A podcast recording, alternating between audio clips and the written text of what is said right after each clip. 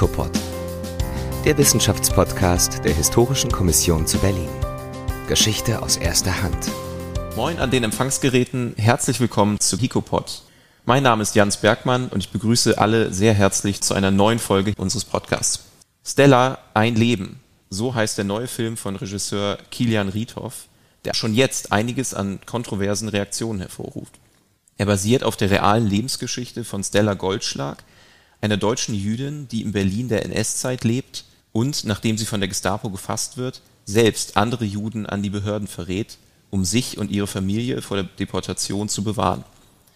Wir wollen heute die historischen Hintergründe des Films etwas näher beleuchten und hinterfragen, ob und wie sehr die Umsetzung auf die Leinwand gelungen ist und welche Problematiken dabei vielleicht auftreten. Dafür ist heute Philipp Dinkelacker bei uns zu Gast der sich in seiner Forschung schwerpunktmäßig mit dem Holocaust und Entwicklung von Antisemitismus, Berliner Geschichte sowie Erinnerungskultur beschäftigt hat. Aktuell ist er akademischer Mitarbeiter im Forschungsprojekt Recht ohne Recht Geschichte und Gegenwart der Rückerstattung von NS-Raubgut an der Juristischen Fakultät der Europa-Universität Viadrina in Frankfurt-Oder. Hallo, Herr Dinkelacker. Hallo, ich grüße Sie. Freut mich, dass Sie hier sein können. Ja, das freut mich auch. Herr Dinkelacker, ich selbst habe den Film, über den wir heute reden, tatsächlich noch gar nicht gesehen Sie waren allerdings schon zu einer Vorpremiere eingeladen und deshalb sitzen Sie auch heute hier. Aber wie kommen Sie denn überhaupt zu diesem Privileg? Ob es ein Privileg äh, ist oder war, weiß ich nicht, aber das war ein Testscreening. Die Agentur Jetzt und Morgen hat im Auftrag des Filmverleihs, Majestic Filmverleih, dieses Testscreening durchgeführt.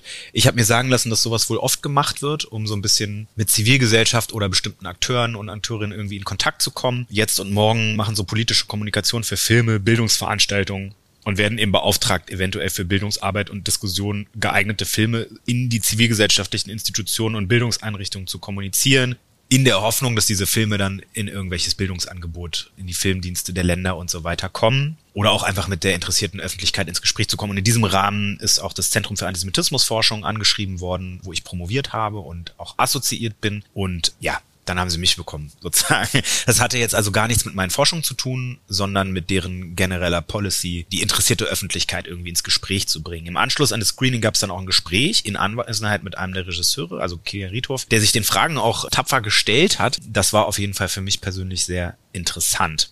Ich finde es nämlich eigentlich auch sehr begrüßenswert, wenn sich Regisseure solcher Themen annehmen. Man könnte ja auch belanglosen Kitsch oder müden Abklatsch von US-Produktionen liefern. Und historisch-politische Filme können ja tatsächlich was bewegen oder zumindest über den emotionalen Zugang Menschen zur Beschäftigung mit Themen anregen.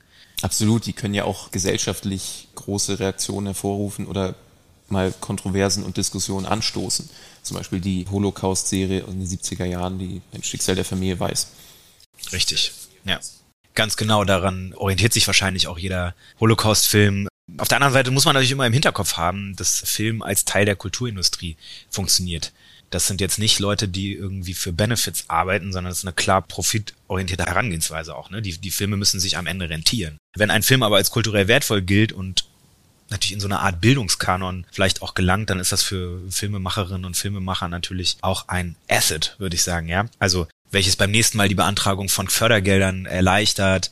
Es gibt also ein Interesse der Macher, welches über die hehren Ziele, die da so, wenn man die Kommunikation von diesem Film irgendwie anguckt, da wird das sehr als sozusagen Bildungsprojekt und ganz wichtig, historisch wertvoll irgendwie verkauft. Es gibt aber natürlich ein Interesse der Macher, natürlich das auch gut zu verkaufen. Schindlers Liste, Das Leben ist schön, Zug des Lebens, Jojo Rabbit, Inglourious Bastards, also Filme mit Nazis und Juden und so weiter, das zieht natürlich. Und genau da fängt auch mein Problem ein bisschen an. Ja, da können wir vielleicht später nochmal darauf zurückkommen, warum das vielleicht eventuell ein Problem sein könnte mit dem Medium Film, was eher so auf emotionale Überwältigung vielleicht auch setzt, den Holocaust zu erklären oder zu vermarkten oder irgendwas dazwischen. Genau, denn wir sind ja keine Filmkritiker als solche, sondern Historiker und müssen da natürlich auch ein bisschen den historischen Inhalt bewerten und die Verarbeitung des historischen Stoffs und wie das gelingt oder auch nicht gelingt. Kommen wir noch mal ganz kurz dazu, was Sie sozusagen als, als Experten in diese Premiere geführt hat. Also Sie haben sich ja in Ihren Forschungen durchaus auch mit diesem Thema und nicht zuletzt auch zumindest kurz mit Stella Goldschlag selbst beschäftigt. Ganz genau. Ich habe eine Dissertation geschrieben, die ich gerade am Veröffentlichen bin. Also mein Buch ist noch nicht draußen, aber ich habe mich beschäftigt mit dem Umgang mit vermeintlicher jüdischer Kollaboration in Nachkriegsdeutschland oder in beiden nachkriegsdeutschen Staaten. Dazu habe ich ungefähr 85 Fälle aus Berlin untersucht von Holocaust-Überlebenden Juden, denen in irgendeiner Weise Kooperation mit dem NS-Regime vorgeworfen wurde. Darunter waren Leute wie Stella Goldschlag, darunter waren aber auch ganz anders gelagerte Fälle. Generell beschäftigt sie sich viel mit Menschen, denen vorgeworfen wurde, im Berliner Untergrund andere verraten zu haben. Es gab 6500 etwa, so wird geschätzt. Äh, Richard Lutjens hat das mal ziemlich überzeugend nachgewiesen, dass ungefähr 6500 Leute äh, in den Untergrund gegangen sind als verfolgte Juden zwischen 1941 und 45. Zwei von drei haben nicht überlebt. Und interessanterweise, nach dem Krieg wurde das eben sehr stark auf andere Juden geschoben. Ja? Und das war für mich der Ausgangspunkt, nachzugucken, aha, wie kommt das denn? Wenn Sie das Thema interessiert, dann kann ich sonst auch Folge 16 und 17 unseres Podcasts empfehlen, in denen Herr Dinkelhacker bereits zu Gast war und noch detaillierter und ausführlicher über seine Dis und das Thema gesprochen hat. Für die er übrigens auch mit dem HICO 21 Nachwuchspreis ausgezeichnet wurde. Darf man ruhig mal erwähnen. Ja, das äh, ist nett, ja. so, aber wir wollen uns ja heute dem Film widmen und deshalb konkret die Frage, der Stoff um die Lebensgeschichte von Stella Goldschlag steht mit dem Film ja nicht das erste Mal öffentlich im Interesse. In der jüngsten Vergangenheit erschienen auch ein Roman, ein Bericht ihres ehemaligen Mitschülers Peter Wieden und ein Musical an der Neuköllner Oper unter anderem. Das mag angesichts ihrer außergewöhnlichen Lebensgeschichte wenig überraschend erscheinen, aber die Frage ist, ist Stella damit überhaupt noch ein typisches Beispiel für eine jüdische Greiferin? Oder war sie so ein Ausnahmefall, dass man auch den Film nicht als repräsentativ für die behandelte Zeit ansehen kann? Und vielleicht können Sie auch noch ein bisschen zum Begriff der, der Greiferin als solches erläutern. Mit dem Begriff sind erstmal Menschen gemeint, Juden, antisemitisch Verfolgte, die im Holocaust, vor allen Dingen in Berlin, ab Mitte 1943 sind die Massendeportationen abgeschlossen.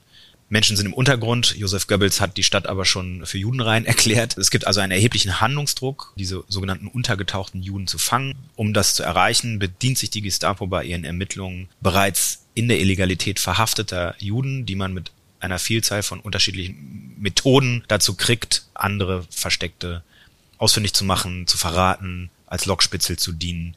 Es ist also ein ziemlich schillernder Begriff. Es gibt ihn schon in der NS-Zeit, aber er hat eine ganz spezifische Problematik, auf die ich vielleicht gleich nochmal zurückkommen kann. Das ist auf jeden Fall ein Greifer, ist ein verfolgter Jude, der andere verfolgte Juden im Untergrund in irgendeiner Weise aufzuspüren sucht. Und Stella Goldschlag ist die ikonische Figur. Ja? Und warum gibt's darüber einen Roman, also einen Roman von 2019, äh, dieses Buch von Peter Wyden, der selbst ein Holocaust-Überlebender ist, Musical und so weiter. Es gibt sogar noch ein Theaterstück, habe ich äh, bei den Recherchen gefunden. Juden, die Juden im Holocaust verraten, das ist natürlich irgendwie ein Aufreger. Ja, aber warum eigentlich? Ja, also warum verwundert es uns, dass eine Person wie Stella Goldschlag, sie ist Jahrgang 1922, sie ist 1943 mit ihren Eltern untergetaucht, da war sie noch minderjährig.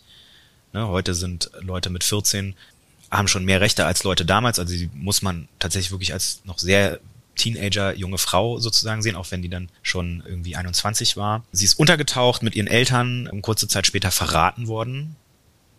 Und da können wir auch gleich schon mal sagen, die meisten Verratsfälle sind natürlich nicht jüdische Denunzianten.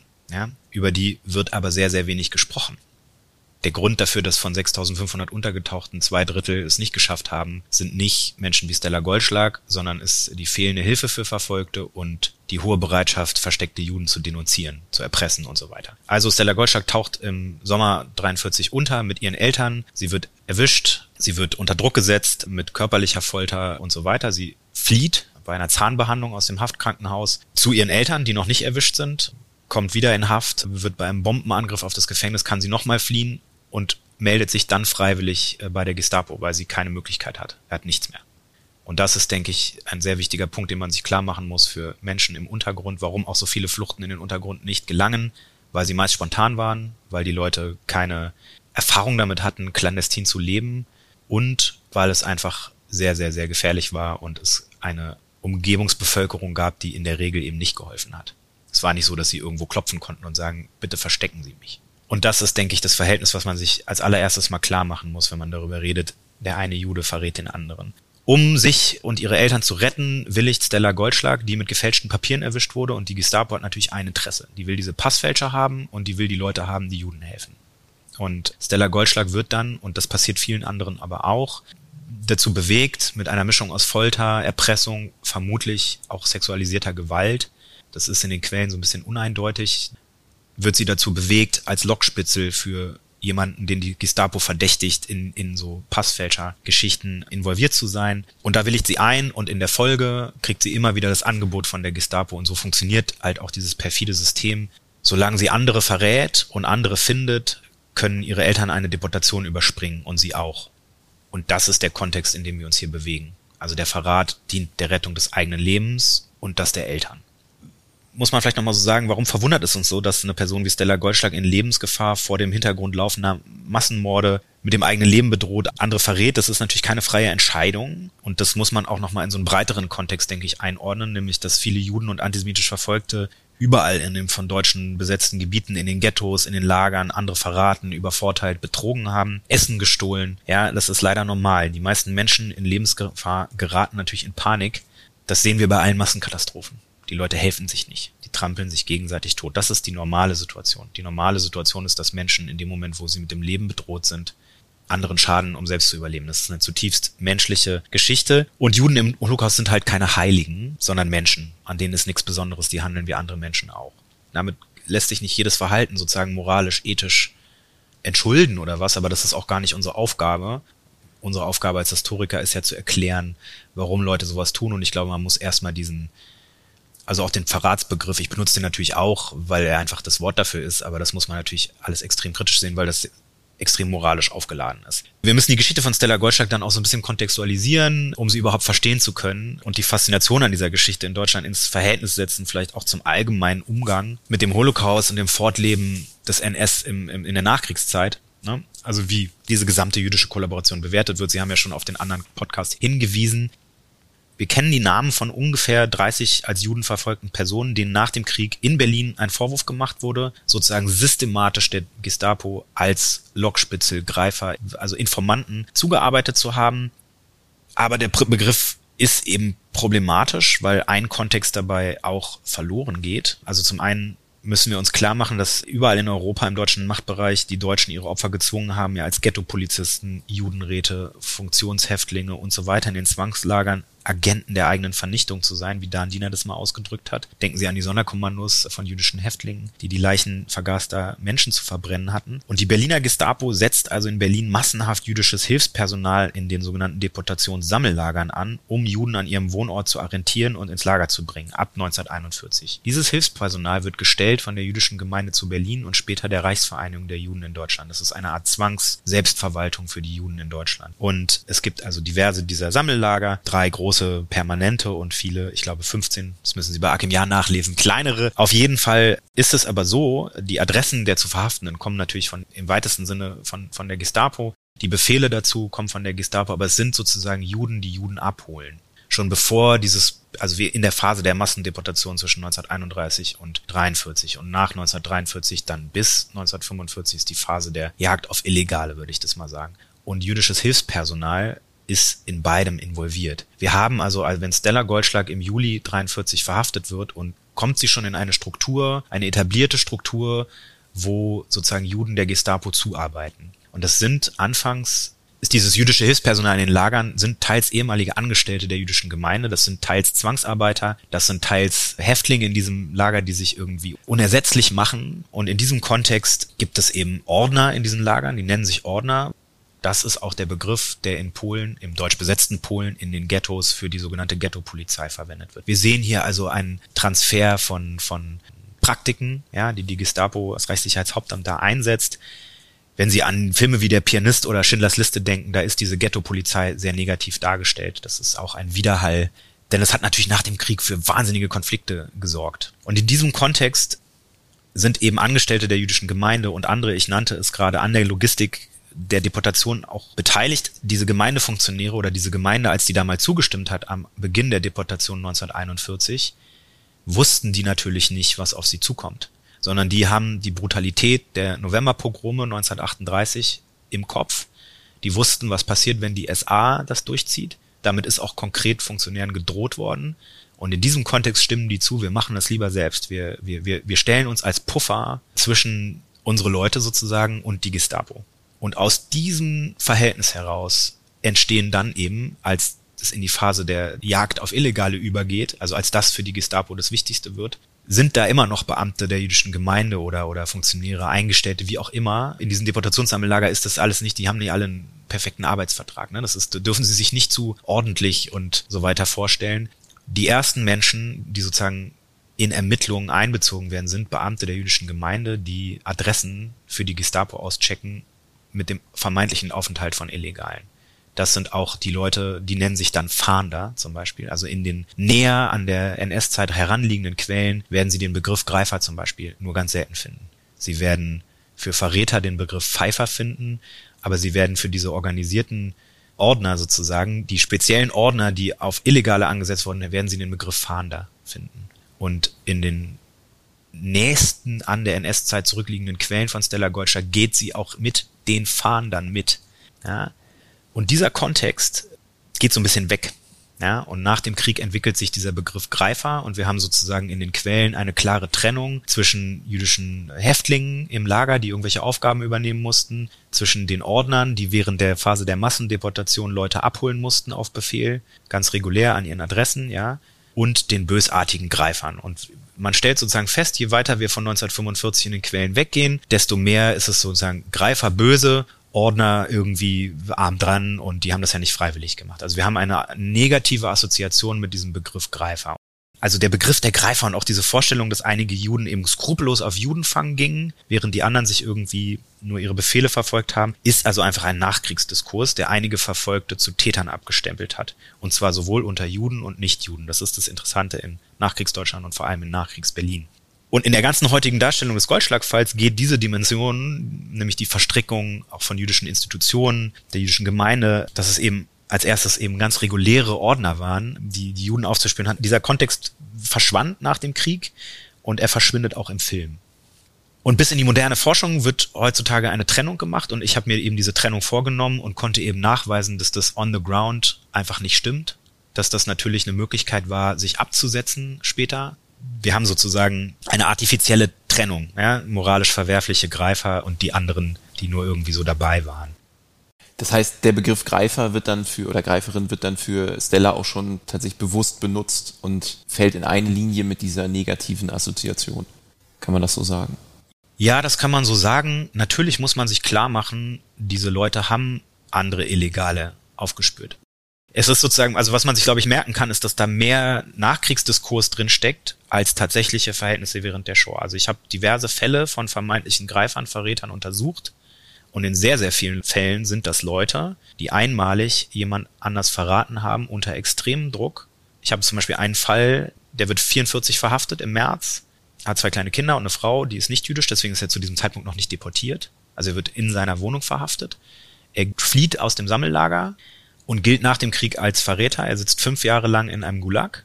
Als er freikommt, muss er ungefähr 15 Jahre um Entschädigung kämpfen, ist ein totales Wrack, Familie zerbricht, alles ganz schlimm und er gilt weiter als Verräter. Und erst wenn man die Akten richtig liest, versteht man, der wird verhaftet, weil ihn andere bereits Verhaftete verraten haben als jemand, der irgendwie mit dem Versteck von Juden und er hat also selber als Jude andere Juden versteckt. 13 Personen konnte ich finden. Der hat eine Person im Laden seiner Frau, die Frau war selbstständig, die haben dort also als Ehepaar andere Juden versteckt. Und der verrät tatsächlich jemanden, also der wird als sogenannter Lockspitzel eingesetzt.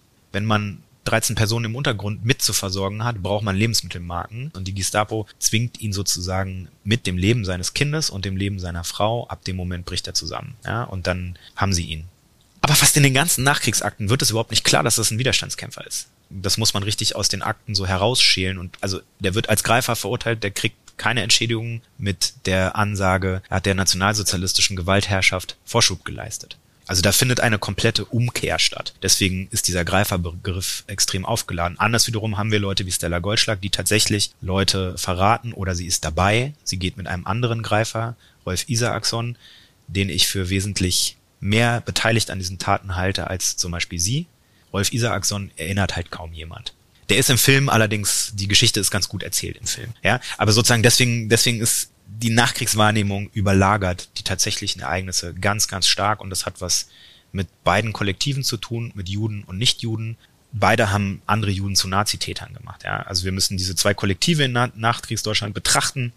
Die Opfer, die an dem psychologischen Phänomen der Überlebensschuld litten, sich selbst und gegenseitig Vorwürfe machten, überlebt zu haben und eben auf die Greifer alles Schlechte projizieren können. Ich will das jetzt auch gar nicht so lange ausbreiten, aber gucken Sie sich Primo Levi an, Auschwitz-Überlebender aus Italien. Er schreibt ich glaube 1946 ein Buch, das heißt, ist das ein Mensch? Darin äußert er sich sozusagen kritisch über die Kapos, also andere Juden, die Funktionen übernommen haben als Scharnier zwischen den Häftlingen und der SS. Das sind für ihn schon auch so Kollaborateure, Verräter, schlechte Menschen.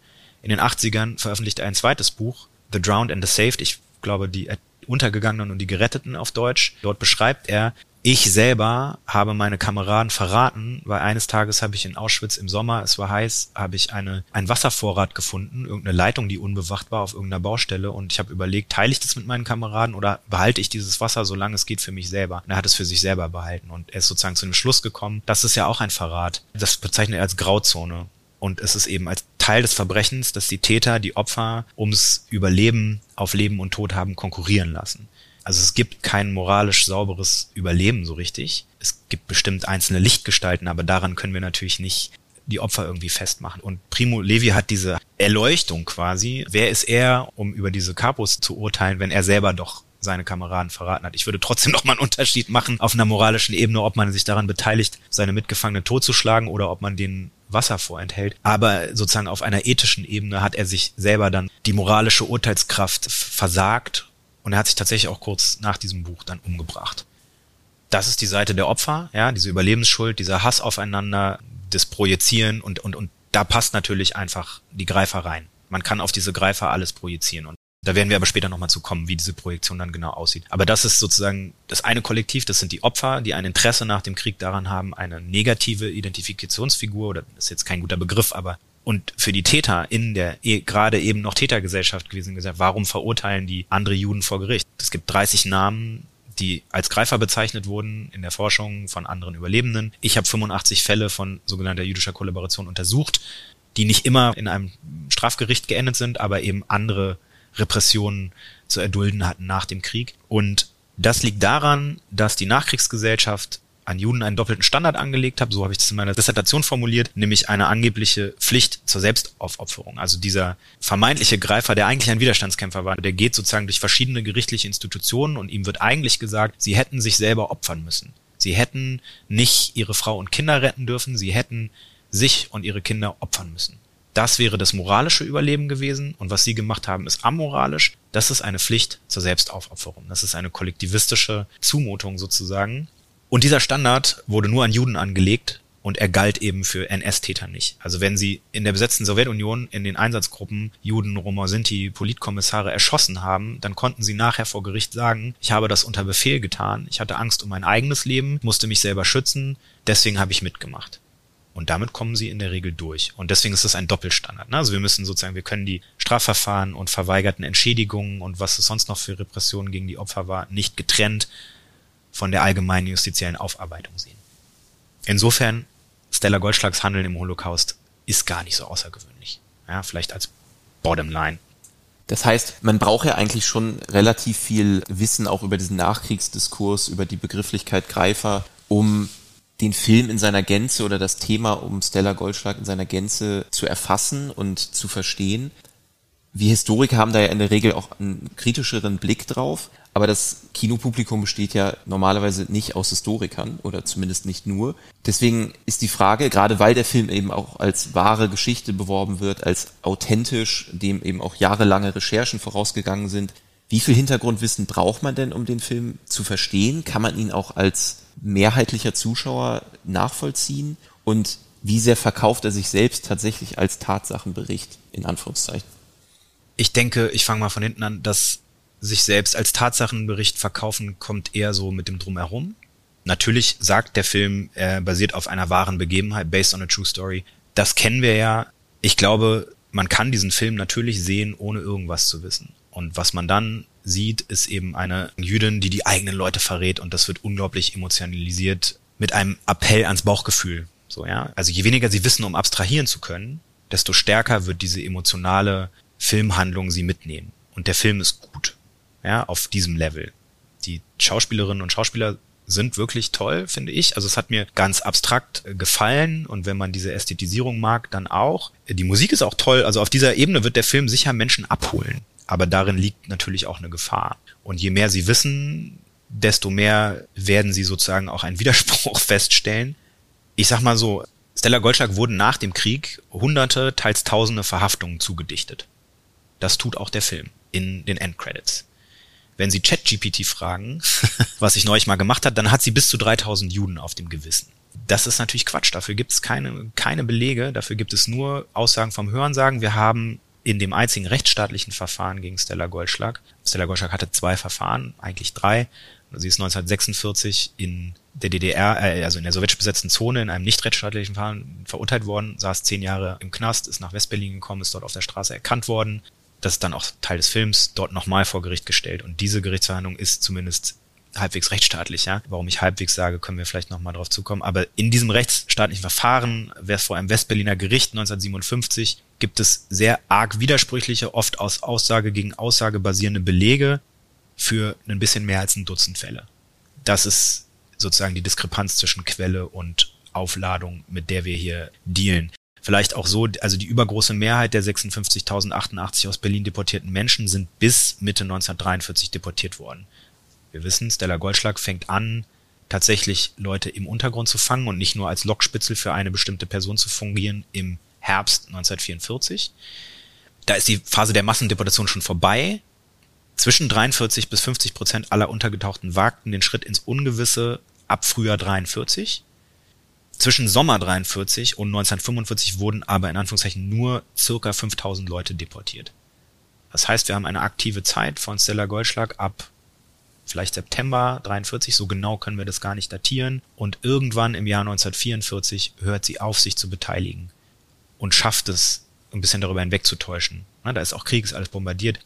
Also sie war bis 1945 Greiferin, aber eine, es gibt starke Belege dafür, dass sie an irgendeinem Zeitpunkt aufgehört hat, wirklich viele Leute zu bringen. Das heißt, wenn man jetzt überlegt, da sind 5000 Leute zwischen 43 und 45 deportiert worden und angeblich soll eine junge Frau 3000 davon angeschleppt haben, das ist komplett Hanebüchen. Und wir haben einen weiteren Beleg, nämlich die Deportationslisten und aus denen wissen wir, die sind noch nicht systematisch untersucht worden auf diese, also wie viele der Deportierten zwischen Sommer 43 und März 45 in diesem Zeitraum ist noch nicht systematisch untersucht worden, wie viele Illegale sind eigentlich in jedem Zug. Was wir aber schon wissen, ist, dass die Mehrheit der Menschen aus aufgelösten Mischehen stand. Also entweder Leute, die sich geschieden haben oder wo jemand gestorben ist und dann hatten die Leute ihre, ihren Schutz durch den christlichen Ehepartner, also die nicht, die sogenannten Nicht-Arier haben den Schutz durch die Arier verloren. Das ist die Mehrheit der Deportierten. Also diese Zahlen sind komplett Hanebüchen. Und trotzdem finden sie ihren Weg in den Diskurs, finden sie ihren Weg in diesen Film. Und für mich stellt die Dramatisierung und so Ästhetisierung von Fakten so ein Problem dar. Und ich glaube, dass der Film auf ästhetischer Ebene und inhaltlich an vielen Stellen sozusagen dadurch unwahr wird. Ja? Das Framing des Films ist, hier kommt eine wahre Geschichte, aber diese Ästhetik hat den Vorrang vom Realismus. Ja? Der vorgeht, haarklein recherchiert zu haben. Und was wir bekommen, ist so eine bestimmte Ästhetisierung, so ein bisschen, vielleicht kann man sich vorstellen, zwischen Babylon, Berlin, Peaky Blinders und so diesen deutschen Ausstattungsfilmen, und das steht in so einer gewissen Spannung zu diesem Anspruch. Also wir haben Sex, Drugs, Swing, drastische Gewalt, wirklich drastische Gewalt, Nazis, die Juden erschießen, eine Vergewaltigung, die zum einvernehmlichen Sex äh, führt. Wir haben aber auch deutlich gezeigt sexualisierte Übergriffe, also auf Stella Goldschlag als junge Frau im Untergrund. Das ist ein Aspekt, das fand ich ganz schlimm anzugucken, aber das ist eigentlich ein ganz guter Aspekt. Also der Film hat auch sozusagen ganz gute Momente. Ich glaube, manche Sachen wären vor 20 Jahren vielleicht in so einem Film noch nicht drin gewesen, die da heute drin sind. Also er zeigt sozusagen sexualisierte Gewalt auch. Trotzdem finde ich die Darstellung fragwürdig und das ist auf jeden Fall eine emotionale Achterbahnfahrt. Ja, und an vielen Stellen merkt man, dass inhaltlich auch einiges nicht stimmt. Ich möchte da jetzt gar nicht auf jedes Detail eingehen. Das sind so Sachen wie, dass die Gestapo auch im Juli Wind Ledermantel trägt. Also ich weiß dann als Historiker, diese Ereignisse, die hier dargestellt sind aus dem Sommer 43, niemand trägt im Sommer einen dicken Ledermantel, ja. Das ist also total so, da geht es um die Ästhetik, da muss dann gezeigt werden, ah, Gestapo. Dann tragen Gestapo-Offiziere, die wir namentlich kennen, deren Akten liegen im Berlin Document Center heute im Bundesarchiv, die haben auf einmal ein eisernes Kreuz an der Uniform. Die haben keine Front von, nicht mal von weitem gesehen. und solche Sachen, ja. Während eines Bombenangriffs schleichen sich Goldschlag und Isaacson in, in eine verlassene Wohnung, deren Bewohner vermutlich in den Bombenkeller geflügt sind. Es läuft irgendwie der Ritt der Walküren und es steht ein Festmahl auf dem Tisch und sie betrinken sich also tierisch und essen dieses Festmahl und da stehen halt brennende Kerzen. Ne? Also keiner, der in den Keller rennt bei Bombardierungen, und ich habe viele Zeitzeugeninterviews geführt, lässt seine Kerzen brennen. Du lässt also lieber das Foto von der Oma stehen, aber du machst die Kerzen aus, weil sonst brennt deine Bude nämlich ab. Und dann kommt dieser Ritt der Walküren, während die Bomben fallen, sind die Deutschen jetzt die, ne, das ist eine, natürlich eine An Anspielung auf Apocalypse Now. Ich habe es bisschen gefeiert in dem Moment, aber sollen jetzt die Deutschen der Vietcong sein? Also was, was ist damit sozusagen Apropos vielleicht die Deutschen, 99 Prozent der Personen, die wir in diesem Film auf der Leinwand sehen, sind deutsche Juden. Und das spiegelt natürlich auch die Aktensituation wieder, weil was wir haben, sind Aussagen von Überlebenden. In den Aussagen sind aber auch ein paar von ehemaligen Gestapo-Beamten. Und das müssen Sie sich klar machen. Gegen jüdische Greifer sagen ehemalige Gestapo-Beamte aus nach dem Krieg, die sind auf freiem Fuß in Westdeutschland. Wir haben eigentlich nur einen folternden Gestapo-Beamten und so ein paar halbwegs anständige Gestapo-Kollegen und ansonsten haben wir zahlreiche Nichtjuden, die Goldschlag helfen, aber wir bekommen sozusagen kein Bild einer nichtjüdischen Gesellschaft präsentiert, die dem Mord passiv oder gar begrüßend gegenübersteht. Das ist aber die historische Realität. Die meisten Menschen fanden nicht gut, dass Juden umgebracht werden, aber sie fanden es ganz gut, dass die verschwinden. Und diese Volksgemeinschaft sozusagen, die ist nicht da. Es stimmt natürlich, dass nichtjüdische Deutsche Goldschlag geholfen haben. Das ist aktenmäßig belegt. Es gab viele Menschen, die mit den Verbrechen nicht einverstanden waren und ist eine ganz wichtige Widerstandsform, illegalisierten Juden auch so mal zu helfen. Die, diese Leute gab es. Das finde ich auch wichtig, dass man die zeigt. Aber die Mehrheit, die wird halt nicht gezeigt und die Nazis dümpeln sozusagen so irgendwo im Hintergrund rum. Stattdessen erfindet der Film noch ein paar aufrechte deutsche Judenhelfer, die sich in den Quellen aber gar nicht belegen lassen. Also da bin ich das erste Mal richtig äh, wach geworden sozusagen. Goldschlag flieht nämlich im Film von einer Zahnbehandlung im Haftkrankenhaus. Das ist auch eine belegte Flucht. Ja? Was aber nicht in den Quellen ist, ist der Zahnarzt, der sie im Film aber abhauen lässt. Also das wurde einfach dazu gedichtet, oder wenn, wäre ich interessiert, welche Quelle das belegen soll. Man muss sich das aber klar machen, das ist ein Polizeiarzt in einem Gefängnis der Nationalsozialisten, der sonst dafür Sorge trägt, dass die Gefolterten wieder so weit zusammengeflickt werden, dass man sie weiter foltern kann. An der Stelle, wo man also zeigen könnte, dass Goldschlag sich sehr wohl dem Verrat hat entziehen wollen, indem sie geflohen ist, und zwar zweimal, wo sie sich aktiv widersetzt hat. Die meisten Deutschen haben den ganzen Krieg mitgemacht, ohne zu desertieren. Also da, wo sie aktiv sich widersetzt, nimmt man ihr in dem Film auch noch das, was in der Forschung sozusagen Agency heißt. Das vielleicht so zu den grobsten Schnitzern. Es gibt noch viele andere und was gar nicht thematisiert wird, Goldschlag bekommt kurz nach Kriegsende ein Kind. Ja, sie wird 1946 von anderen Überlebenden aufgespürt, fast gelüncht. Man nimmt ihr das Baby weg. Sie wird von der sowjetischen Besatzungsmacht verhaftet, nach einem nicht rechtsstaatlichen Prozess ohne Verteidigung und Berufung als faschistische Verbrecherin verurteilt, sitzt zehn Jahre in Haft, wird schwer krank, wird entlassen, amnestiert nach zehn Jahren, kommt nach Westberlin zurück, bemüht sich verzweifelt um das Sorgerecht für die Tochter, die in einem jüdischen Kinderheim und dann bei Pflegeeltern war. Diese Aspekte wären vielleicht für die psychologische Charakterisierung wichtig gewesen. Der ganze Aspekt von dem Kind, der ganze Aspekt von der DDR-Haft ist in dem Film allerhöchstens in Nebensätzen angedeutet. Ich würde behaupten, wenn man die Geschichte nicht kennt, versteht man das nicht, spielt gar keine Rolle und das ist ausgeblendet ich denke deshalb, der Film ersetzt so eine genaue Beobachtung mit Emotionalisierung und erzeugt dadurch ein Authentizitätsgefühl. Er sagt das, er kommuniziert es sozusagen im Drumherum und dann haben wir ganz authentische Gefühle.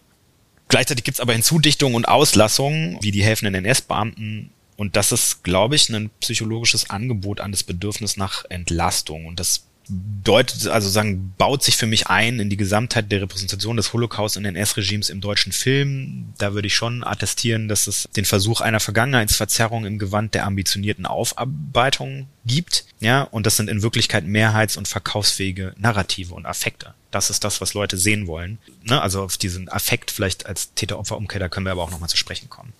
Unsere Mütter, unsere Väter, viel gefeierte Produktion, könnte man hier stellvertretend. Das sind einfach Integrations- und vor allem Exkulpationsangebote für so eine versöhnliche Erinnerung an die Masse der Täterinnen und Täter. Sie müssen ja davon ausgehen, die meisten Kinogänger haben irgendwo in der Familie eben Verwandte. Das, der Nationalsozialismus ist irgendwo im Familiengedächtnis drin. Man weiß meistens sehr, sehr wenig. Man hat aber diese Anekdoten. Gleichzeitig hat man in der Schule irgendwie mindestens einmal irgendwie eine Gaskammer gesehen.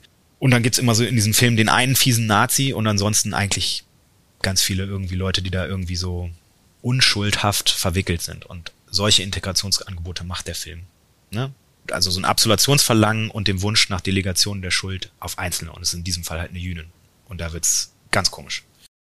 Das sieht man ja tatsächlich auch in einigen anderen Filmen. Sie haben ein paar schon genannt, aber man sieht es ja viel auch bei Filmen, die sich um die Wehrmacht drehen, wo ich will nicht sagen, der, der Mythos der sauberen Wehrmacht wieder aufgemacht wird, aber doch immer im Untergrund irgendwie mitschwingt.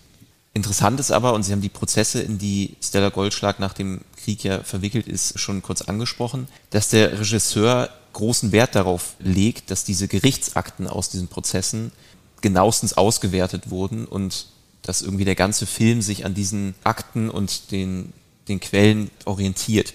Vielleicht können Sie noch ein paar Worte zu der Quellengattung an sich sagen, also Gerichtsakten und vor allem eben die Eigenheiten und die Problematik, die diese bestimmten Gerichtsakten von Stella Goldschlag, besonders bezogen auf die Umstände ihrer Entstehungszeit, noch ein bisschen genauer einordnen. Und vielleicht auch bewerten, inwiefern der Film sich wirklich daran orientiert und wie er sie verwendet, ob er kritisch damit umgeht oder ob er sie einfach unkritisch übernimmt. Also mir scheinen die Quellen, wie jetzt schon verschiedentlich angesprochen, durch diese Auslassung und eben auch bewusste Hinzudichtung, was ich auch glaube über eine Dramatisierung der Ereignisse hinausgeht, mir scheinen die Quellen nur selektiv genutzt worden zu sein. Also die Quellen wurden genutzt, teilweise bis in die Dialoge rein. Das ist also, man muss sich klar machen, das ist ein Riesenprozess 1957 in Westdeutschland. Es sind fünf oder sechs dicke Aktenordner. Das Material von ihrer Verhaftung von 1946, also das, was die Polizei sozusagen bei der Verhaftung 46 gemacht hat, ist auch in diesem Prozess von 57 Teil mit drin, aber alles, was die Russen gemacht haben, ist dann nicht drin. Das muss man dann ein bisschen woanders suchen. Das ist, äh, denke ich, nicht benutzt worden. Das ist im Stasi-Unterlagenarchiv. Und ich glaube, diese Quellen sind selektiv genutzt worden. Man muss sich klar machen, dass das Aussagen von Überlebenden sind überwiegend in einem bestimmten Setting. Da komme ich gleich noch zu. Das, was wir in den Gerichtsakten haben, das, was in diese späteren kulturindustriellen Produkte, also sowohl den Roman von Takis Würger als auch das Musical, als auch das Buch von Peter Wyden, der aber vielleicht nochmal eine andere Rolle hat als selber Überlebender, was dort reproduziert wird und was der Film einfach ziemlich genau aufnimmt, weil er sehr stark von dieser, von diesen Quellen kommt, ist, würde ich als Goldschlag-Narrativ der 50er Jahre bezeichnen. Also eine entkontextualisierte, übertriebene, am Ende ein bisschen, sagen die Perspektive einmal umdrehen, ne? also sozusagen nicht die Gestapo wird der Täter, sondern eine einzelne jüdische junge Frau, ist sozusagen bösartig und verrät andere aus äh, verschiedensten Gründen. Komme ich gleich noch zu. Also sozusagen es verdreht sozusagen die eigentlich Verantwortlichen und die, die sozusagen nicht viel, nicht viel andere Wahl hatten. Das ist das Goldschlag-Narrativ. Es ist auch ein sexualisiertes Narrativ, es ist ein misogynes Narrativ. Und damit fällt der Film natürlich hinter die Forschung zu jüdischen Reaktionen auf den Holocaust und die Formen der Zuarbeit von Juden für die Täter zurück.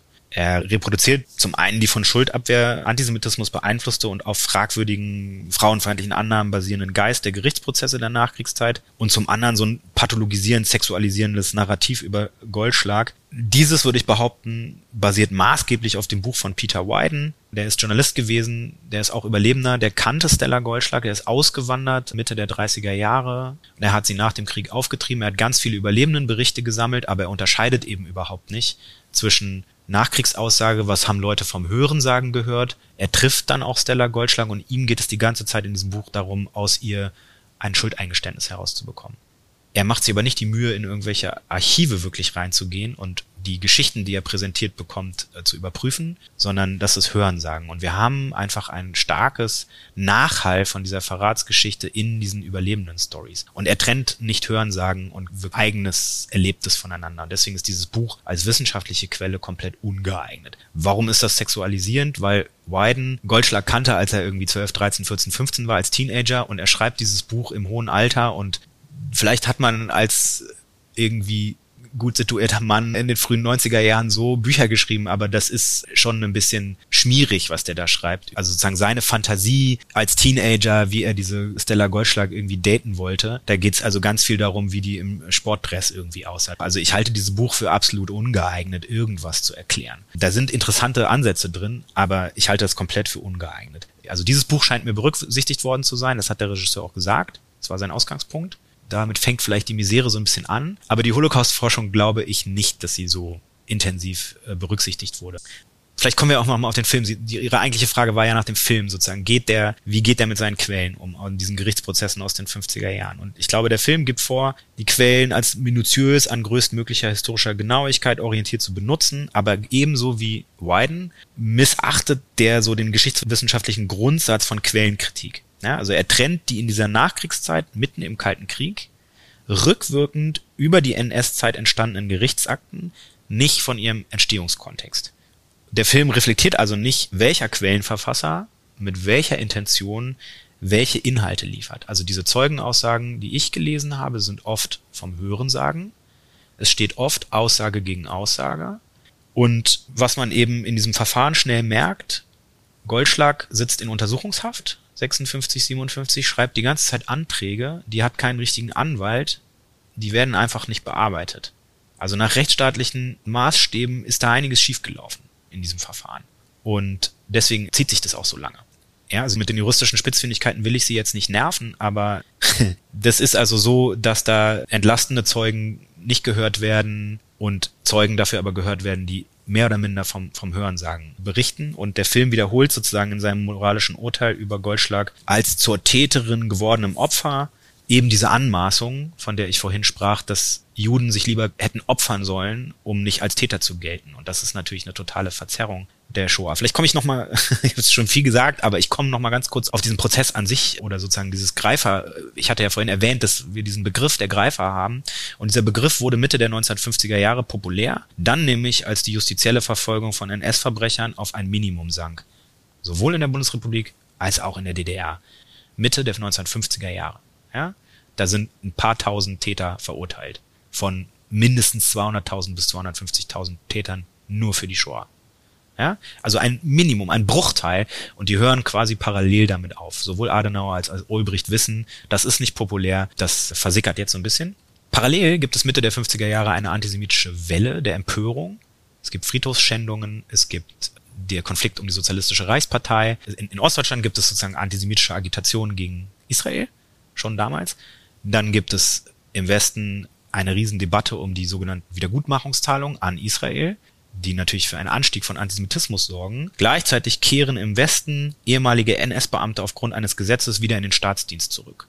Darunter viele Holocaust-Täter. Gestapo-Beamte. Und in genau dieser Zeit, also ein Tiefpunkt an NS-Verfahren, Antisemitismus, Rückkehr der Nazis in den öffentlichen Dienst, genau in diesem Zeitpunkt fällt das Verfahren von Stella Goldschlag. Das müssen Sie sich klar machen. Ihr Prozess in Westberlin ist dementsprechend auch ein totales Pressespektakel. Also das steht wirklich in allen Zeitungen. Es sind Dutzende, wenn nicht vielleicht hunderte Presseberichte.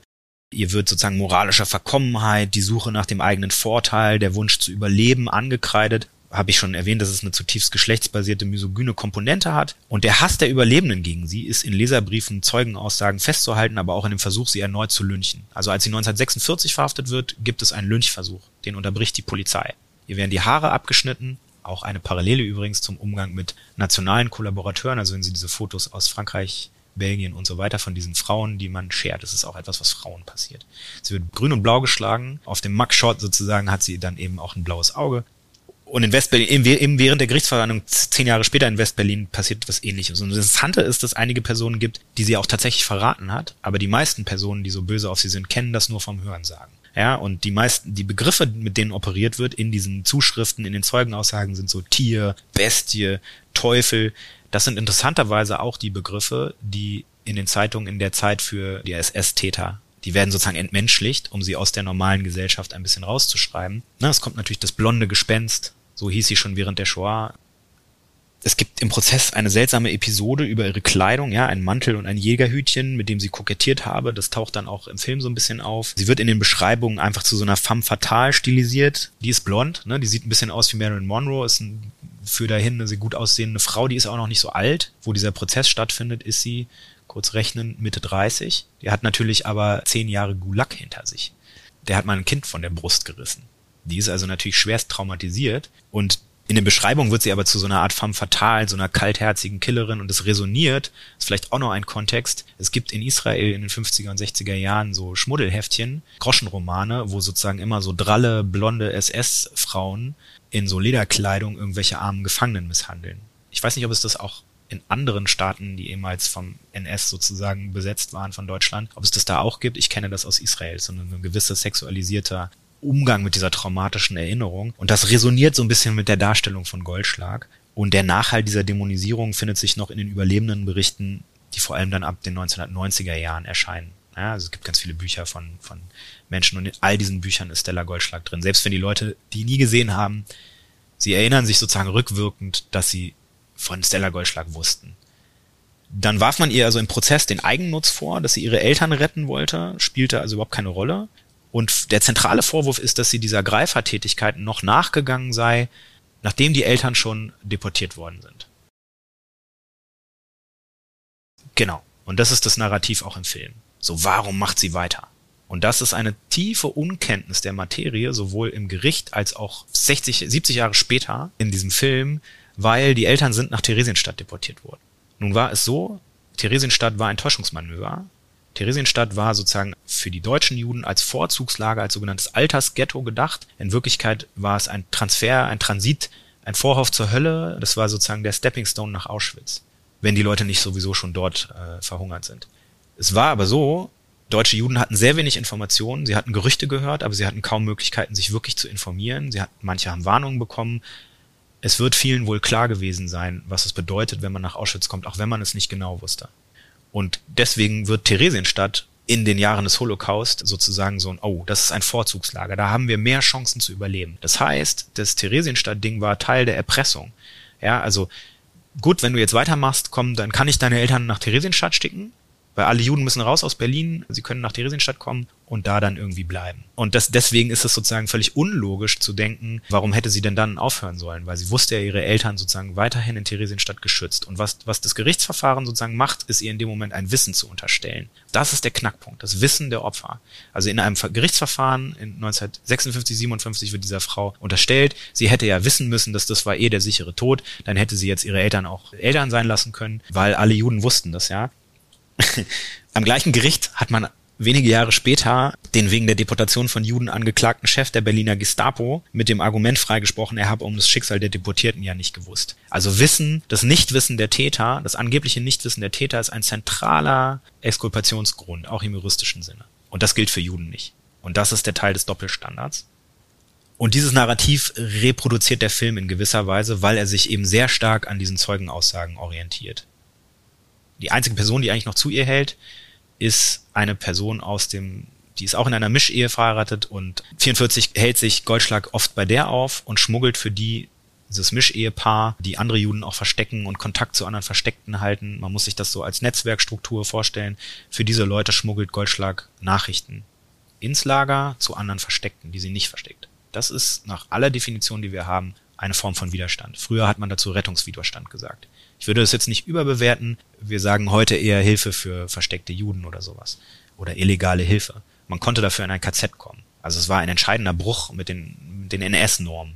Das spielte alles keine Rolle vor Gericht. Ja, und ihr wird eben auch vorgeworfen von psychologischen Gutachten. Dieses psychologische Gutachten ist leider aus den Prozessakten verschwunden. Es gibt es nur in einem Zeitungsartikel. Ich wüsste gern, was dieser Psychologe vor 45 gemacht hat. Da wird ihr sozusagen attestiert, eine absolut kaltherzige, emotionslose Frau. Ja, da kommt der auch der sexualisierte Vorwurf rein, dass sie eben so starr und so ausdruckslos blieb und ihre Schuld nicht eingestanden hat. Das liegt auch daran, dass sie gar keine richtige Jüdin ist. Das ist auch nochmal so ein ganzer Diskurs, aber da würden wir jetzt den Rahmen sprengen. Aber es gab 1957 vor einem westdeutschen Gericht sowas wie eine posttraumatische Belastungsstörung gab es nicht. Ein inneres Dissoziieren, das gab es alles nicht. Ja, also das, dafür gab es gar kein Bewusstsein und man kann sich vorstellen, dass sie einen Haftschaden hatte. Die war auch schwer krank, körperlich einfach schwer krank nach zehn Jahren Gulag und DDR-Haft und man hat ihr das Kind weggenommen, das zählte natürlich alles nicht. Aber dieser Film überspringt ja dieses Kind wegnehmen und die zehn Jahre DDR-Haft, auch Folterung übrigens durch die Sowjets. Das ist ja weg im Film, das wissen wir also gar nicht. Der Film springt sozusagen vom Holocaust nach 1957 und sie sitzt da mit starrem Gesicht vorm Gericht und gesteht sozusagen keine Schuld ein. Und da reproduziert der Film natürlich ganz klar dieses Narrativ von Ice Cold Killer so. Ja, wir haben ja die Täter-Opfer-Perspektive oder Täter-Opfer-Umkehr teilweise auch schon ein bisschen angesprochen. Es ist ja eins der zentralen Themen des Films auch. Und der Film will ja gerade die Ambivalenzen aufzeigen und, und kein klares Schwarz-Weiß-Bild zeichnen. Aber die Frage ist, gelingt ihm das wirklich? Oder wie positioniert er sich im Endeffekt? Also ich habe ein bisschen versucht nachzuvollziehen, diese ganzen Filmankündigungen und sozusagen die Werbekampagnen darum herum Also wie ist sozusagen das Framing? Ja? Und der Film versteht sich in den Ankündigungen so als Zeichen gegen Rechtsextremismus. Am Ende betreibt er aber schon in den Ankündigungen, die jetzt so vor anderthalb Jahren ungefähr anfingen, durchs Netz zu schwirren, schon eine Täter-Opfer-Umkehr. Also ganz wortwörtlich, indem er sagt, die ist vom Opfer zum Täter geworden. Und ich glaube, der Film möchte zeigen, so hat es der Regisseur auch bei der Fragerunde zum Ausdruck gebracht, wie ein System Menschen brechen kann. Das klingt erstmal gut und ich nehme denen auch ab, dass das die Intention war. Aber Intention und das, was am Ende rauskommt, ist nicht immer das Gleiche. Also der Film attestiert Stella Goldschlag letzten Endes eine innere Disposition zum Verrat. Ein amoralisches, sozusagen falsches Überleben. Das ist das, was ich mit dem Diskurs der 1950er Jahre meinte. Das Verrat die Regel war und eben nicht einzelne böse Leute nur andere verraten haben. Das geht alles ein bisschen unter. Und Goldschlag wird sozusagen in der Entwicklung von einer jungen Frau, ne, sie ist ja auch musikbegeistert, also es gibt viel Jazz in dem Film, viel Glamour so am Anfang. Also wird sozusagen dieser Gegensatz gezeigt von einer lebenslustigen Frau am Anfang des Films, die vielleicht auch fast noch ein bisschen teenagerhaft ist, zu einer eiskalten Killerin, die ihre sexuellen Reize einsetzt, so ungefähr. Und dann, als der Film vom 43, 44 nach 1957 springt, sind aber drei Viertel Holocaust, ein Viertel Nachkriegszeit. Also dann geht's auf einmal auch sehr, sehr schnell. Und sie bleibt auf jeden Fall bis zum Schluss uneinsichtig und hart. Und das skandalisiert der Film. Also es gibt eine Szene, wo sie sozusagen während des Prozesses, sie sitzt also irgendwie, versucht einen alten Freund zu einer Aussage in die, ihrem Sinne zu bewegen.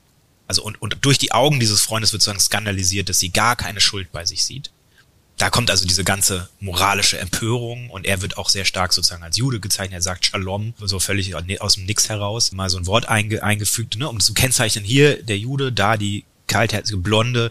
Sie sieht ja auch sehr, sehr deutsch aus sozusagen, wie die Propaganda Deutschen. Das, also dieser Gegensatz wird ganz stark aufgemacht. Und sie bleibt eben darauf stehen, dass sie sich nichts hat zu Schulden kommen lassen. Und dann äußert sie sich auch antisemitisch. Sagt, die Juden arbeiten ja die ganze Zeit gegen mich. Und das ist tatsächlich in den Quellen auch so. Diese Quellen sind aber im Knast entstanden, nachdem die zehn Jahre, ne, also man muss den Kontext beachten, die ist zweimal tatsächlich von anderen Juden fast gelyncht worden und ich konnte sozusagen ihre Familiengeschichte bis in die Vorkriegszeit zurückverfolgen. Und dann würden wir jetzt ein weiteres Riesenthema aufmachen, aber die Eltern waren jetzt gar nicht besonders groß jüdisch, also die ist im, im Sinne der Rassegesetze verfolgt worden. Sie selber hat am evangelischen Religionsunterricht teilgenommen. Das war im Holocaust, wenn man die Schule wechseln musste, weil rasseverfolgte jüdische Kinder nicht mehr auf deutschen Schulen sein durften. Ja, Sie merken jetzt, ich bin schon in der NS-Diktion, Sie kamen auf eine jüdische Schule. Da hatte man jetzt nicht so viele Kumpels, wenn man jetzt also noch auf seinem, aber es gab eben die, eine Minderheit unter den Verfolgten waren sozusagen nicht-arische Christen. Ich würde behaupten, die waren wahrscheinlich keine sonderlich religiöse Familie, aber es gibt eben dieses Problem und das war ein Konflikt unter Überlebenden. Ich finde, bei ganz vielen dieser Kollaborationsfälle spielt der Fakt, dass die Leute in Mischehe verheiratet waren, dass sie vielleicht aus der jüdischen Gemeinde vor 33 schon ausgetreten waren, dass sie nicht sonderlich religiös waren. Das spielt nach dem Krieg eine Rolle. Und das fügt sich ein in die Forschung zu dem Aufarbeiten des Holocaust unter den Überlebenden, dass es einen ganz starken Rückgriff auf die Religion nach dem Krieg gibt, dass es einen ganz starken Rückgriff auf rigide Geschlechtermoral gibt, weil das im Holocaust unter dem Hintergrund von Mord und Totschlag quasi sozusagen alles aus den Fugen geraten ist. Und deswegen versuchen Leute ganz stark, das wiederherzustellen, die Leute wieder auf ihren Platz zu verweisen. Und sie hat ja sozusagen als Gegenspieler in diesem Prozess vor allem andere Juden.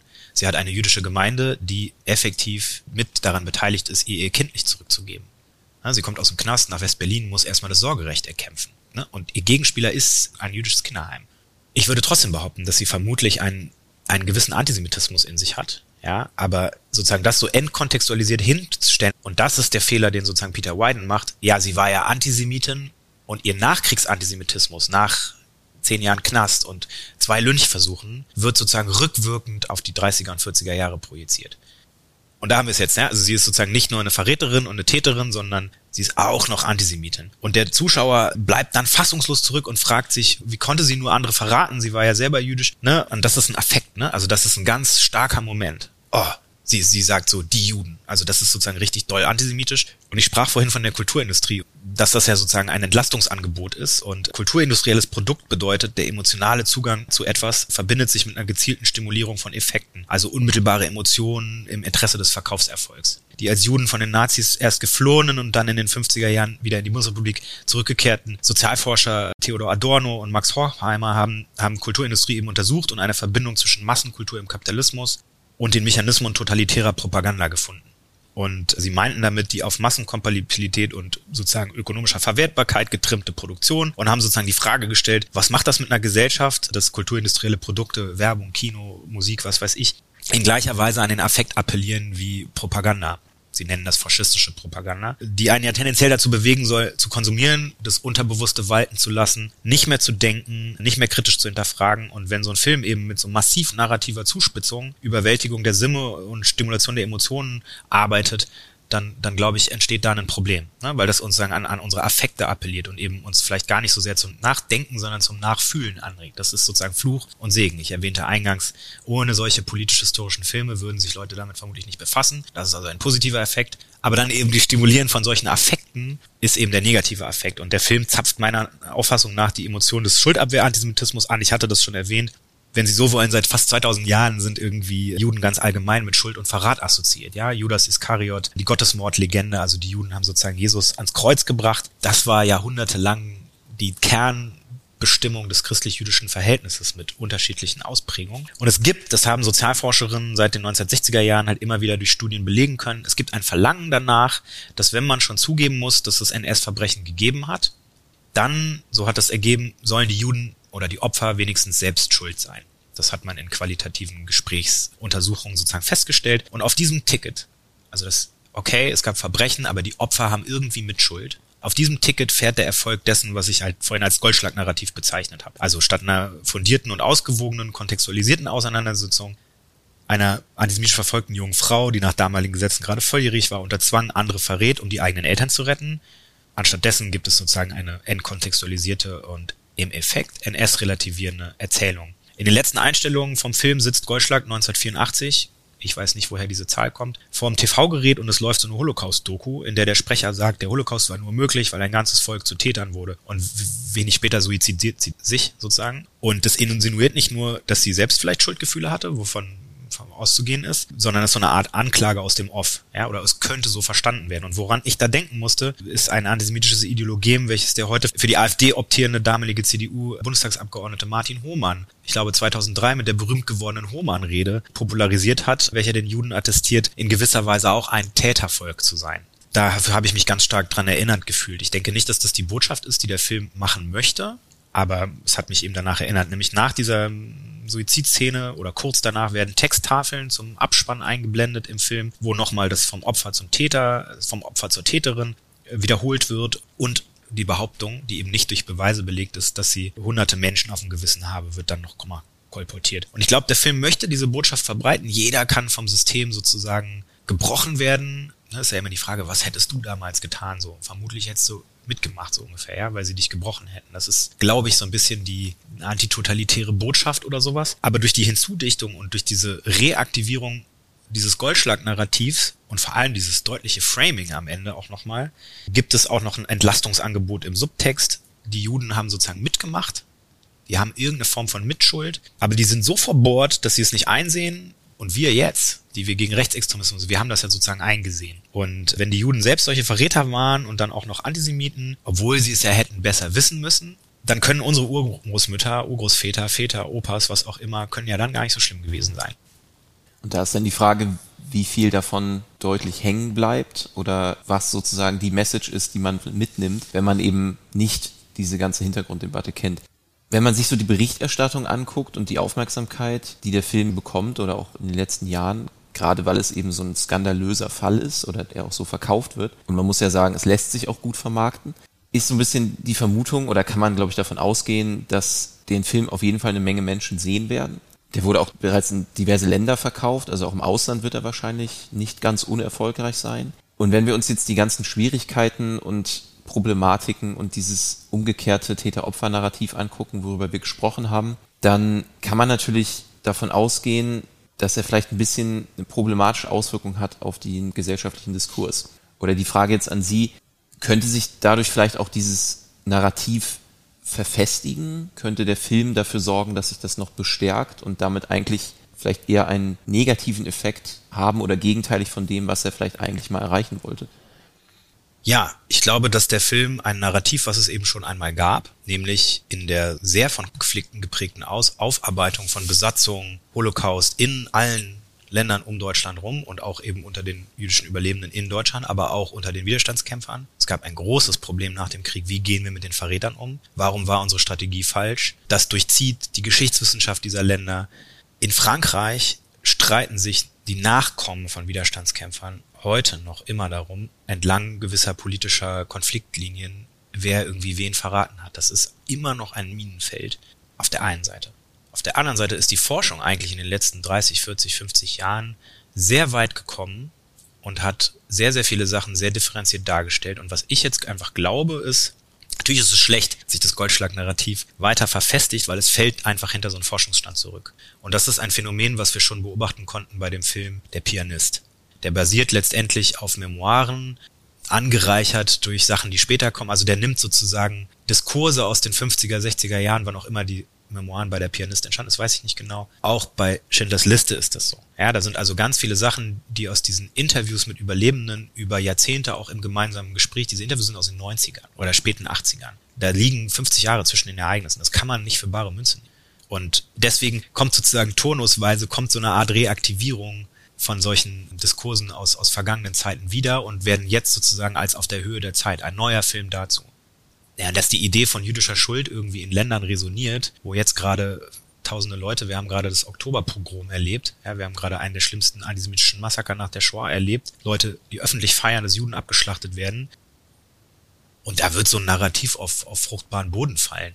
Und natürlich ist das sozusagen schlecht. Ja, aus antisemitismuskritischer Perspektive ist das natürlich saumäßig schlecht. Aber über so einen Film können wir diskutieren. Wir können ja auch an so einem Film, der zeigt ja auch was. Der zeigt ja insofern dann eine Wahrheit. Er zeigt, wie weit die Gesellschaft mit ihrer Erziehung nach Auschwitz gekommen ist. Wir können darüber diskutieren, wir können darüber reden, wir können darüber streiten.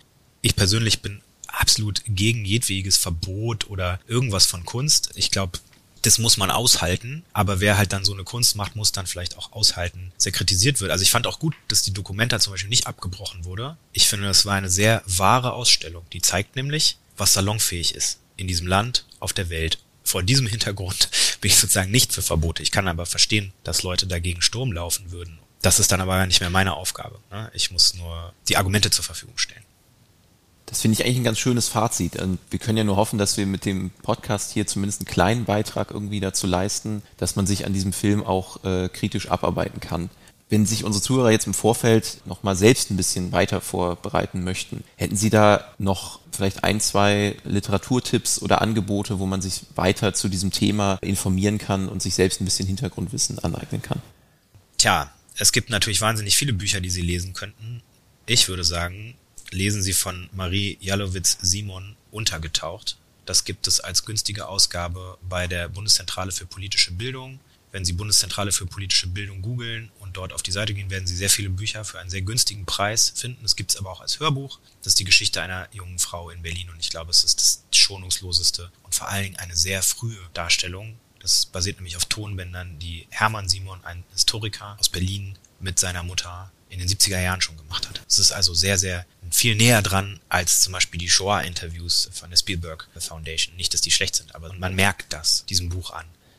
Das würde ich lesen, weil dann hat man dann, glaube ich, ein bisschen ein Verständnis für, was heißt im Untergrund. Wenn Sie was zu Stella Goldschlag lesen wollen, ich habe natürlich einige wissenschaftliche Artikel darüber geschrieben. Wenn Sie das interessiert, schreiben Sie uns einfach eine E-Mail, schicke ich Ihnen gerne zu. Das dürfen jetzt nur die Herausgeber der Magazine nicht wissen. Sie kriegen das natürlich auch in Bibliotheken, aber es gibt natürlich auch den kurzen Dienstweg. Sprechen Sie mich einfach an. Und dann gibt es einen wunderbaren Artikel von Laura Jokusch, die auch zu Stella Goldschlag forscht. Wenn Sie Laura Jokusch und Stella Goldschlag googeln, dann finden Sie auch das Buch. Das ist ein schöner Artikel, der sozusagen um die speziell Geschlechterperspektive darauf geht. Ich finde, das ist jetzt vielleicht im Gespräch ein bisschen kurz gekommen, aber das ist ein ganz wichtiger Punkt an dem Hass, den diese Frau abkriegt, ja? Während andere völlig unterm Radar laufen. Das sind vielleicht so zwei wissenschaftliche Artikel, die Sie lesen könnten. Ich habe auch ein Buch geschrieben, was Sie bei der Bundeszentrale für drei Euro kaufen können, allerdings bei der Landeszentrale für politische Bildung zu einem Sammellager in Berlin und zu dieser ganzen Problematik von Juden als Gestapo-Helfern. Da ist ein Kapitel zu drin. Vielleicht noch Filme. Es gibt zwei Spielfilme zur Shoah, die ich empfehle. es gibt einmal The Grey Zone. Das ist ein Theaterstück, was als Spielfilm aufbereitet wurde. Und da geht es um die Häftlinge des Sonderkommandos. Wir haben nämlich ein paar Quellen von diesen Leuten. Und es ist ein sehr enges, theaterhaftes Kammerspiel. Halte ich für einen sehr gelungenen Film. Gleiches Son of Shawl. Son of Shawl hat viele Preise gewonnen, ist die gleiche Geschichte, nur ganz anders filmisch erzählt. Da verstehen Sie vielleicht auch vieles. Das allerbeste, was ich Ihnen in hinsichtlich Film aber empfehlen kann, ist, und das meine ich jetzt wirklich total ernst, wenn Sie sich mit der Shoah auseinandersetzen wollen, dann müssen Sie Claude Mansmanns Shoah gucken. Von vorne bis hinten. Das wird Ihnen keinen Spaß machen. Das schaffen Sie auch nicht an einem Abend. Aber das ist das, was man in meinen Augen tun sollte. Ich selber bin Historiker und ich habe mich da lange vorgedrückt. Immer nur so einzelne Videos geschrieben. Sie können natürlich auch meinen Weg machen und immer mal so ein einzelnes Video auf irgendeiner Homepage gucken. Aber ich habe vieles erst verstanden, nachdem ich mir diesen Film angeguckt habe. Es gibt sozusagen ein Spin-off von diesem Shoah. Das ist ein anderthalbstündiger Film, in dem Landsmann Benjamin Murmelstein interviewt. Murmelstein war eben Judenältester in Theresienstadt auch und hat später bis ins hohe Alter mit Kollaborationsvorwürfen, Anklagen. Er ist also einer dieser Leute, den die Nazis als Scharnier zwischen sich und ihre Opfer einsetzen. Und es gibt einen, glaube ich, anderthalbstündigen Film, wo Landsmann, der Regisseur von Shoah, mit Murmelstein diskutiert über dieses Schuld und Sühne und diese ganzen Fragen. Und das heißt, glaube ich, der Letzte der Gerechten. Der Letzte der Ungerechten, Entschuldigung, The Last of the Unjust. Da habe ich auch viel dran verstanden. Aber es ist auch völlig legitim, sich mit all diesen Dingen überhaupt nicht zu befassen. Wollte ich nur mal sagen. Und einfach so in den Film zu gehen. Ja, selbstverständlich. Und es ist auch in Ordnung, es ist auch in Ordnung, sich damit nicht zu befassen, wollte ich damit sagen. Sie müssen sich nicht schlecht fühlen, wenn Sie das nicht tun, aber dann würde ich mich vielleicht auch zu bestimmten Themen nicht äußern. Und vielleicht entgeht Ihnen ja auch der ein oder andere interessante Hintergrund. Ja, absolut. Also ich habe mehr über die Welt verstanden damit und es macht aber den Umgang mit Nachrichten natürlich auch nicht so viel einfacher. Ja, vielen Dank. Damit wären wir am Ende unserer heutigen Folge. Ich bedanke mich für die Hinweise, ich bedanke mich für den ganzen Hintergrund, das geballte Fachwissen, was hier heute abgeliefert wurde. Vielen Dank, Herr Dinkelacker. Ich habe zu danken. Es ist immer wieder eine Freude, hier im Podcast zu sitzen. Finde ich ganz toll, dass Sie das machen.